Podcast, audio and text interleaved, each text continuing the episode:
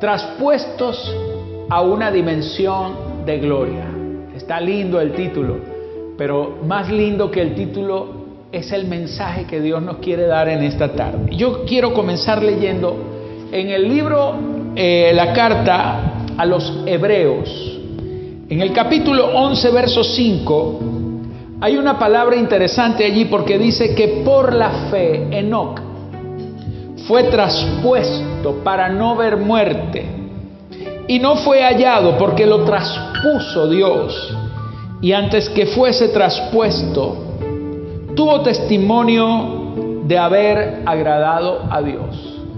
Solamente quiero hacer una pequeña referencia porque hoy nada más quise tomar este tema como este versículo como una, una introducción a lo que Dios nos va a hablar. Pero no voy a estar hablando de Enoch, más bien voy a estar hablando de Elías y Eliseo. Pero solamente quise tomar este versículo porque allí habla de la palabra traspuesto. Y nada más quiero hacer mención a lo siguiente. Enoch dice la Biblia que él agradó a Dios. Y Dios se sintió tan agradado con Enoch que Dios decidió trasponerlo, es decir, Dios lo saca de este mundo y lo lleva directamente a su presencia. Y Enoch no gustó la muerte, fue traspuesto y no gustó, no conoció lo que era morir. Y dice que por la fe él fue traspuesto para no ver muerte y no fue hallado, porque Dios lo traspuso. Y además dice que antes de haber sido traspuesto, él dio testimonio de haber agradado a Dios. Ahora, cuando la escritura nos está hablando de ser traspuesto, está hablando de una experiencia que todos los hombres y los hijos de Dios necesitamos tener con el Señor. Aunque no voy a hablar de ser traspuesto literalmente en cuerpo, en alma o en espíritu como lo fue Enoch. Estoy hablando en esta tarde de lo que es ser traspuesto por Dios en este sentido. La palabra traspuesto quiere decir pasado de una dimensión a otra. Es decir, Dios en este momento está hablándonos de que es necesario que usted sea pasado a una dimensión en la cual usted va a conocer, a saborear, a experimentar la gloria de Dios. Ahora, Enoch dice que fue pasado a esa dimensión del Señor. Y cuando solamente voy a tomar esto como una pequeña referencia porque vamos a entrar inmediatamente en este tema Quiero solamente que se quede con esto allí en su espíritu. Ser traspuesto significa ser pasado, ser dimensionado, salir de una, de una dimensión natural a una dimensión en donde lo sobrenatural, en donde la gloria de Dios opera de una manera distinta y gloriosa. Ahora sí vamos a entrar en la palabra que quiero compartirles en el segundo libro de Reyes capítulo 2. Versículo 1 al 15 dice, aconteció que cuando quiso Jehová alzar a Elías en un torbellino, fíjese que Dios quiso llevarse a Elías. Elías también en alguna manera fue traspuesto, él fue pasado de una dimensión a otra.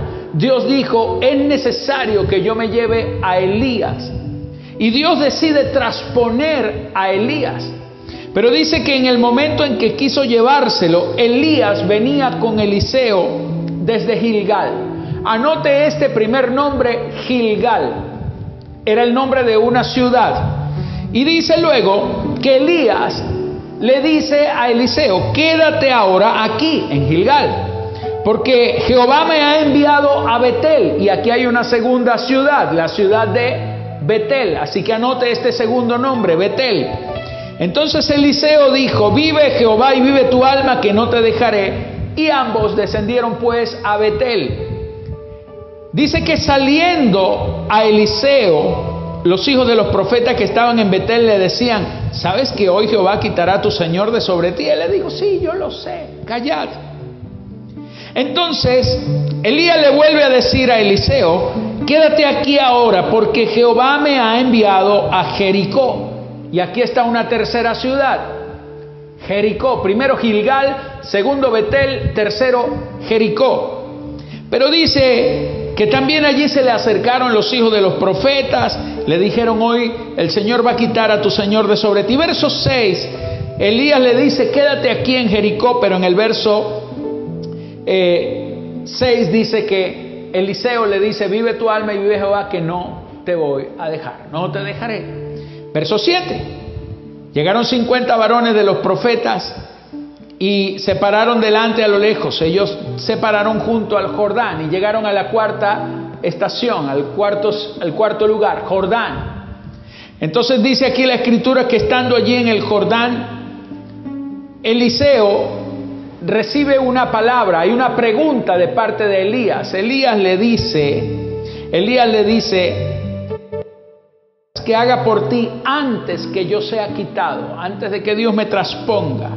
Entonces Eliseo le dijo, te ruego que una doble porción de tu espíritu sea sobre mí. Y entonces él le dijo, cosa difícil has pedido, pero si me vieres cuando fuere quitado de ti, te será hecho así. Mas si no, no. Y aconteció que yendo ellos y hablando, he aquí un carro de fuego con caballos de fuego, apartó a los dos y Elías subió al cielo en un torbellino. Entonces viéndolo Eliseo clamaba y decía, Padre mío, Padre mío, carro de Israel y su gente de a caballo, y nunca más le vio. Y tomando sus vestidos, los rompió en dos partes. Y luego alzó el manto de Elías que se le había caído y volvió y se paró a la orilla del Jordán. Y tomando el manto de Elías que se le había caído, golpeó las aguas y dijo, ¿dónde está Jehová, el Dios de Elías? Y así que hubo golpeado del mismo modo las aguas, se apartaron a uno y a otro lado y pasó Eliseo. Y viéndole los hijos de los profetas que estaban en Jericó al otro lado, dijeron, el espíritu de Elías reposó sobre Eliseo. Y vinieron a recibirle y se postraron delante de él. Yo estaba pensando que a veces cuando Dios quiere traspasarte y trasponerte, cuando Dios quiere llevarte a una dimensión de gloria, a una dimensión de bendición, Dios tiene primero que pasarnos por algunos procesos importantes en nuestra vida. Antes de que Eliseo recibiera de parte de Dios el manto profético de Elías, la escritura nos dice que ellos estuvieron visitando cuatro lugares. Y quiero solamente hacer una pequeña referencia a estos cuatro lugares porque yo creo que en este tiempo, si Dios nos va a dimensionar, nosotros tenemos que pasar por estos lugares porque son lugares de referencia de cosas que Dios tiene que tratar con nosotros. Estos cuatro lugares representan referencias de tratamientos de Dios con nuestras vidas que son necesarios que nosotros pasemos por esos tratos de Dios para que podamos conocer y ser traspuestos y agradar a Dios, como dice que Enoch agradó a Dios antes de ser traspuesto. Lo que me está diciendo la escritura es que Dios no va a llevarlo a usted a una dimensión mayor si usted no le agrada. Y para que alguien agrade a Dios tiene que pasar por estos lugares, por estos tratos, por estos procesos de parte de Dios. El primer lugar entonces en donde Eliseo fue llevado por Elías se llamaba Gilgal. Ahora, ¿qué es lo importante de Gilgal? Pues que Gilgal fue la ciudad en donde estaba justamente el límite, escucha, el límite entre la vida del desierto y la vida de la tierra prometida. El agente que salió de Egipto no entró a la partida, pero los hijos que nacieron en el desierto nacieron en pleno viaje en el Éxodo. Y esta generación fue la única que pudo entrar a la tierra prometida. Pero al haber nacido en el desierto, ellos no estaban en el pacto, no estaban circuncidados. Y entonces, cuando Josué toma a esa generación nueva, porque los viejos habían muerto, Dios dijo, yo con los viejos los voy a dejar ahí enterrados porque no quisieron renovar su corazón. Hay gente que no quiere renovar su vida. Hay gente que quiere seguir viviendo de la misma manera como aprendió, no quieren ser renovados en el espíritu, no quieren caminar en cosas nuevas, no quieren cambiar, no quieren ser transformados. Y cuando usted no está dispuesto a ser transformado, usted se convierte en un odre, en un cuero viejo, como dice la escritura. El vino nuevo no puede ser vertido en odres viejos, porque cuando el vino nuevo toca ese cuero reseco y viejo, lo rompe cuando comienza a fermentar. Entonces, la escritura nos está diciendo que esa generación vieja no tierra prometida, pero la generación nueva tampoco podía entrar si esa generación no era circuncidada. Y la circuncisión era la señal del pacto. Y entonces representa, señores, Gilgal, el sitio límite. Dios te va a llevar a momentos límites en tu vida. Dios te va a llevar a situaciones en donde hay cosas que para que tú puedas avanzar a lo nuevo, a lo glorioso que Dios tiene adelante, vas a tener que ser circuncidado y van a tener que amputar de tu vida las cosas que no te sirven y que no le sirven al pacto eterno de Cristo contigo. Hay cosas que Dios necesita circuncidar en nosotros. Hay cosas que Dios necesita quitar de nosotros. Hay circuncisión que tiene que ver con el corazón. Es la que hace Cristo cuando te conviertes. Pero hay una circuncisión en el carácter. Hay una circuncisión en nuestra manera de ser. La Biblia dice que nosotros heredamos de nuestros padres una mala o una vana manera de vivir. Esa vana manera de vivir no nos sirve para los propósitos de Dios. Usted no puede ser de esas personas que dicen, bueno, yo soy así y así me tienen que aguantar. Nadie aguantar a usted con el carácter que tiene y Dios muchísimo menos. Si usted no es circuncidado en ese carácter, si usted no es transformado en su conducta, en su manera de pensar, en su manera de actuar, en su manera de ser, si usted no es cambiado en el corazón, si el corazón de piedra no es roto, quebrantado, si esa parte de usted que no funciona, que no es útil al propósito, no es cortada como el prepucio, usted nunca va a poder trascender a las cosas gloriosas que Dios tiene allí delante de usted. Por eso ese día en Gilgal, Josué se hizo cuchillos afilados. ¡Wow! Esta palabra es dura. Cuchillos afilados para cortar los prepucios, porque Gilgal representa corrección. Si usted quiere ser traspuesto a una dimensión de gloria, prepárese para ser corregido por Dios. Hay gente que no le gusta ser corregida. Hay gente que cuando es corregida se van de las iglesias, huyen, terminan criticando y hablando mal de los pastores o de los líderes o de los hombres de Dios. Y no es que la gente, señores, eh, de los pastores sean autoritarios, eh, sino que muchas veces hay gente que no quiere, señores, aprender a ser obedientes, que no quieren ser tratados en el carácter, porque no están dispuestos a que un cuchillo afilado corte lo que no está funcionando, porque aman demasiado su prepucio, aman demasiado su pedazo inútil de carne que no sirve para el propósito.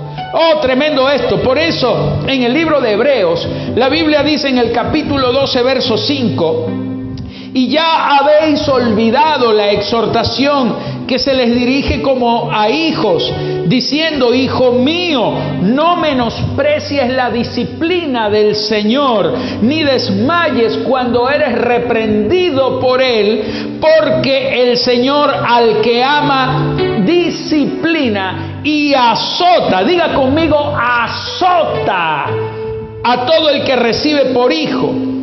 Si soportáis la disciplina, Dios os trata como a hijos. Escuche esto. Si usted soporta la disciplina, Dios lo va a tratar como hijo. Pero dice, dice aquí, si, si, soportáis, Dios os trata como a hijos, porque ¿qué hijo es aquel a quien el Padre no disciplina? ¿Acaso habrá alguno que sea hijo y que su papá no lo haya disciplinado o su mamá? Pero si se les deja sin disciplina, de la cual todos han sido participantes, entonces sois bastardos y no hijos. Qué tremendo esto, es muy fuerte lo que está diciendo la Biblia.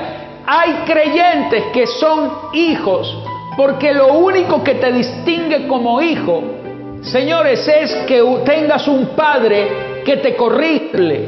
Cuando tú eres una persona que no quiere disciplina, que no quieres cambiar, que amas tanto tu prepucio espiritual que no quieres que te lo corten, entonces tú no estás en un pacto, tú no entiendes la dimensión del pacto y no entiendes lo que es gloria, porque para ver gloria, señores, hay que caminar en tiempos en donde hay transformación de poder en tu vida.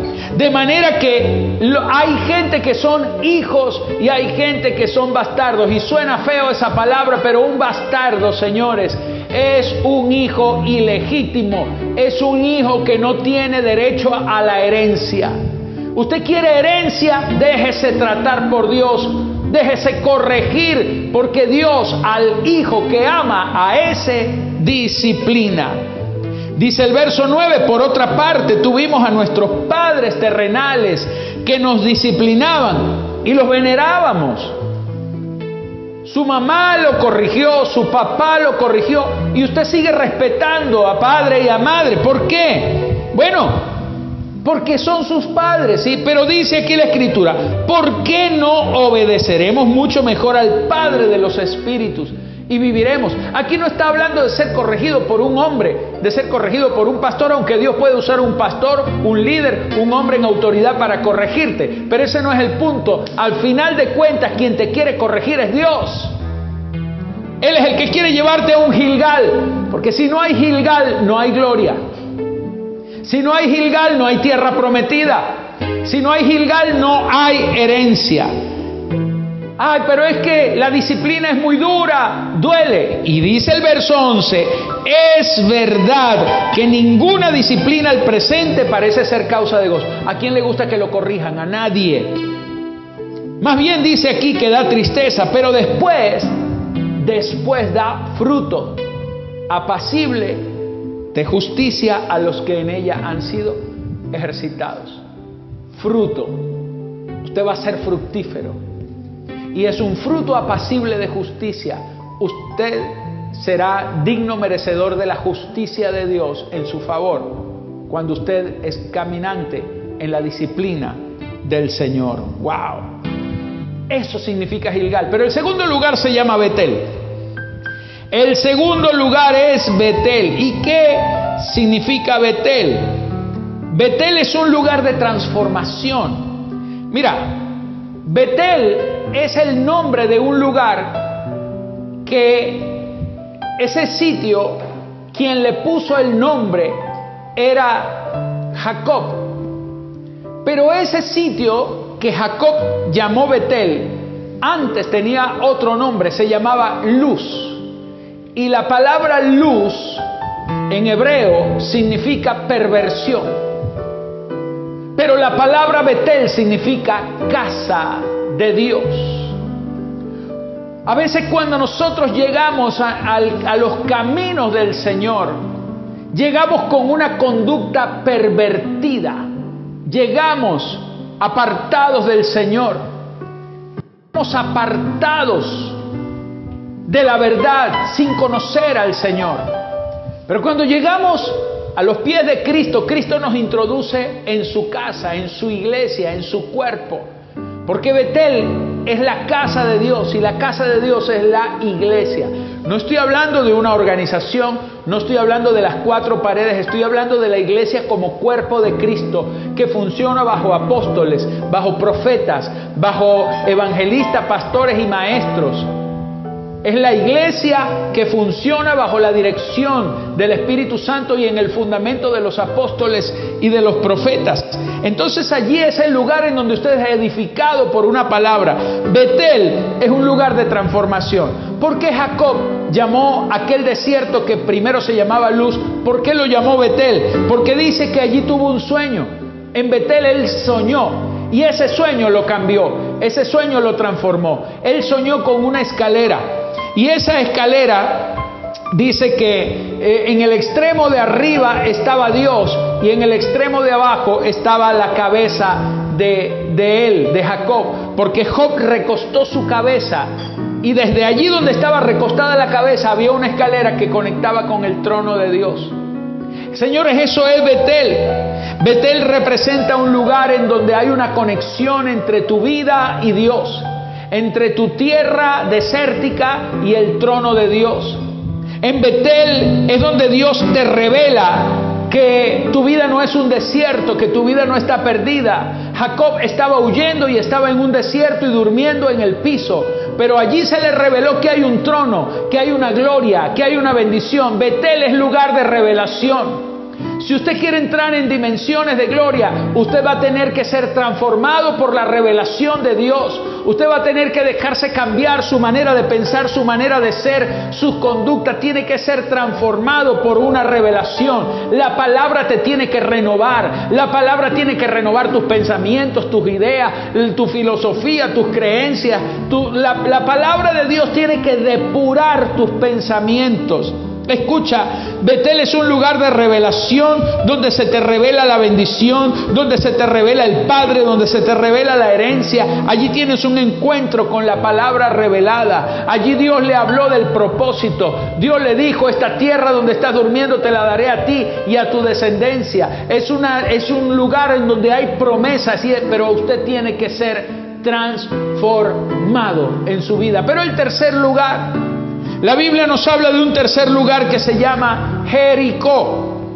¿Y qué es Jericó? Jericó representa un lugar de confrontación, porque Jericó fue la primera ciudad que los israelitas conquistaron en la tierra prometida. La primera guerra, después que salieron del desierto, la primera guerra que libraron no en el desierto, sino en la tierra prometida, fue en Jericó.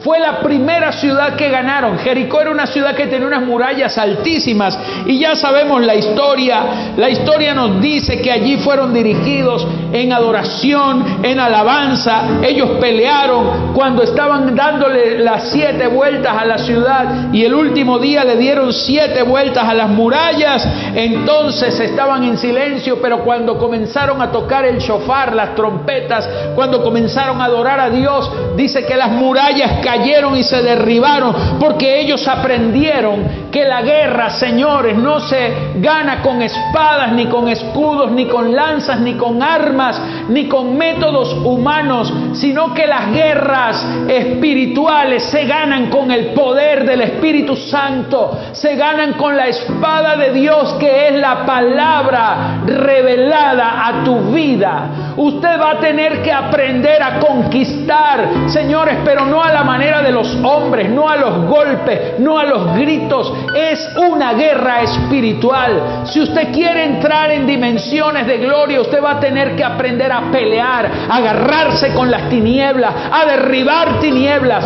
a derribar, a derribar demonios, a derribar murallas, a conquistar, a ponerle en pie encima al enemigo. Usted va a tener que aprender a pelear contra ese coronavirus, a pisarlo en el nombre de Jesús, a pelear contra la escasez y contra el nuevo orden mundial y contra toda imposición humana de este siglo, de las tinieblas. Usted va a tener que aprender a ganarse las batallas espirituales creyendo, a derribar las murallas en fe, mediante la alabanza, mediante la adoración, mediante la intercesión. Es una guerra espiritual, señores. Usted va a tener que aprender a, cortarle la cabeza a los gigantes, a derribarlos con las piedras del Espíritu tomadas en, la, en el lecho del río, en la fuente de Dios. Usted va a tener que ser preciso en las acciones que va a tomar, a pedirle revelación a Dios de las estrategias, porque usted no puede andar improvisando en esta vida. Si usted dice la Biblia que va a salir a la batalla, primero saque la cuenta y vea si puede enfrentar. Lo que está diciendo es que usted va a recibir revelación estratégica en los próximos días para saber cómo le va a ganar al enemigo, porque usted no puede pelear todas las guerras de, la misma manera, pero Jericó representa que la gente que quiere ver la gloria de Dios va a ser entrenada en ganar batallas, en ganar. Usted le va a ganar a la enfermedad, usted le va a ganar a la escasez, usted le va a ganar a la pobreza, usted le va a ganar a todas las circunstancias que se levantan contra ti. No habrá enemigo, no habrá problema, no habrá situación que pueda contigo, porque el Espíritu de Dios es tu arma, Él es tu escudo. La Biblia dice, vístete de toda la armadura de Dios. Eso es Jericó, señores. El Jericó representa la estación de Dios donde Dios te entrena. Él entrena mis manos para las batallas, hace mis pies como de sierva, dice la Escritura, me hace estar firme sobre las alturas. Dice que con, con el arco de bronce, con mi mano tensaré el arco de bronce. Usted aprenderá a lanzar flechas espirituales, a lanzar las espadas,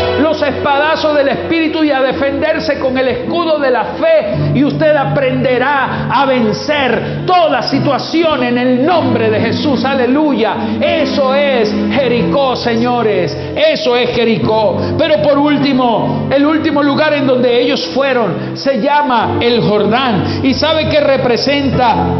El Jordán. Oh mis amados, el, el, Jordán representa el tiempo de la unción, el tiempo donde usted es ungido, donde a usted se le cambian los vestidos viejos para recibir los mantos de aquellos hombres que te han estado dando cobertura, de aquellos hombres de Dios que te han estado entrenando, que te han estado enseñando a caminar en obediencia bajo autoridad. Y señores, la Biblia dice que allí ese, Jordán es el lugar en donde Eliseo recibe el manto de Elías, es el lugar en donde el muchacho que estuvo en entrenamiento pasa a un nuevo nivel. Usted va a ser traspuesto a una nueva unción. Usted caminará en algo nuevo. En esta temporada, solo la gente que ha estado pegada, solo la gente que ha estado en fidelidad, solo la gente que ha estado allí consecuente, que no están a la deriva, que han estado bajo visión, que han estado bajo cobertura, que han estado metidos,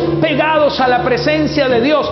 Esa es la gente que va a ser traspuesta en este tiempo. Dios va a soltar nuevos mantos en esta temporada. Estoy seguro de que esta prueba, señores, sirvió para evidenciar dónde estaba el corazón de cada quien. La gente que ha permanecido fiel en la hora de la prueba recibirá la corona de justicia, dice la Biblia. Y yo voy a ver profetas levantados, maestros levantados, apóstoles que van a surgir en un nuevo tiempo. Voy a ver iglesias nuevas que se van a levantar después de esta cuarentena, después de esta pandemia. La iglesia nunca volverá a ser la misma. Veré las casas llenas, veré líderes nuevos, veré gente ungida, gente fiel, gente confiable, no gente, señores, que se aprovecha del, del reino de Dios para hacer su propio imperio y sus propios negocios, sino gente que ame las almas, gente que ame el ganar almas, gente que ame la multiplicación del reino de Dios y gente que lo dé todo por el todo con tal de servir a Dios primeramente y buscar el reino de Dios y su justicia. Eso, señores, es lo que se necesita para ser traspuesto. Es muy fácil querer venir en esta tarde a decirle a Dios, Señor, yo quiero una nueva gloria. La gloria, señores, viene por procesos, viene por gente que pasa por Gilgal y es circuncidada, que pasa por Betel y es enseñada, discipulada, transformada y se le muestra la revelación. Gente que pasa por Jericó, que es entrenada en el mundo espiritual a ganar, a pelear y a conquistar las cosas del reino al estilo de Dios, con las armas espirituales. Y es la gente, señores, que sirve que sirve en el ministerio y que después de haber servido como Eliseo sirvió a Elías, merecen recibir el manto de aquel a quien sirvieron. Eso es el reino de Dios, mis amados. Usted va a ser traspuesto en este tiempo. Si le estás diciendo al Señor, yo quiero una gloria nueva, quiero una nueva dimensión de gloria sobre mi vida, bienvenido. Bienvenido a Gilgal, bienvenido a tu próxima circuncisión, bienvenido a tu próxima escalera, tu próximo Betel, a tu próximo desierto, pero en un desierto donde hay revelación. Bienvenido a tu próximo problema, a tu próxima guerra espiritual. Bienvenido a pelear con tu próximo gigante, bienvenido.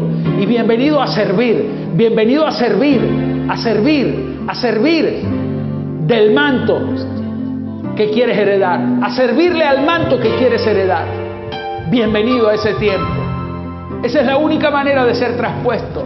Enoch fue traspuesto porque dice, primero dio testimonio de haber agradado a Dios.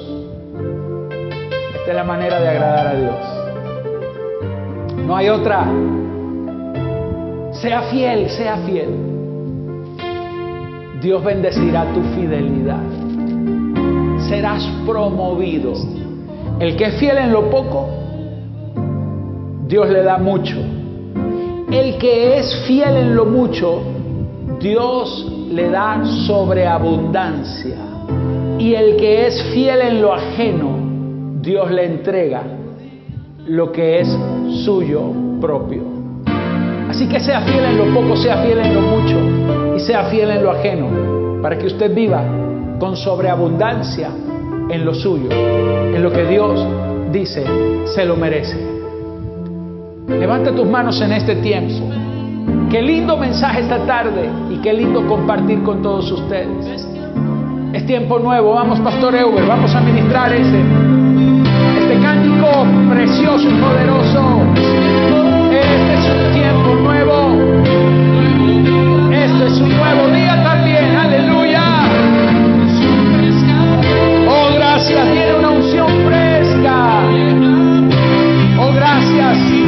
Señor. De prosperidad, Señor.